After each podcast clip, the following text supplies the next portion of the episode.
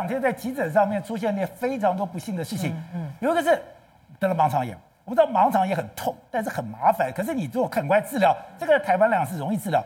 一个八十多岁的妇人，哎，像你说现在在急诊这种状况越来越多了。这个其实就是在世界各国，新冠在整个肆虐的时候，它会排挤到原本的医疗。对，这在很多国家都看到非常严重哈。所以我看到最近有人在讨论这件事。那柯 P 我知道他现在在想，五二零假如是我们的疫情高峰，对，他觉得是不是应该要扩充新冠的病房？嗯，那可是有人就提醒他说，不行。你一般的医疗不能排挤掉，对，比方说从别国的经验，他会跟你说，你不可以把全部加护病房都太高比例都弄成新冠的病床，你至少要有一半的病床还是给原来的重症医疗。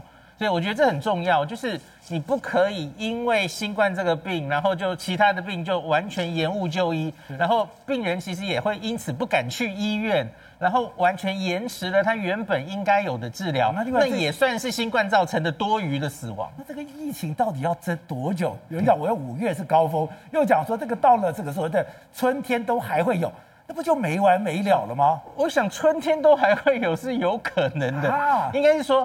他他大概不会离开我们了。那可是我觉得他是不是虽然还有，可是对我们的威胁性已经大减了的这件事，我觉得是可能的。什么时候威胁性可以大减？虽虽然我们现在看到像是美国又有很多变种病毒又跑出来了，那可是现在看到这些变种病毒多半都还是 Omicron 的子孙。对。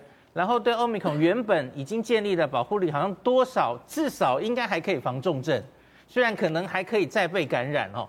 那像最最近这张图，大家看一下，美国其实现在新出现了一个哦，那个名字很长哦，BA. 点二点一二点一哦，它其实蛮快的，在美国最近从纽约开始，现在已经散播到全美国了哦。那看起来它的传染力会比那个 BA two 还快。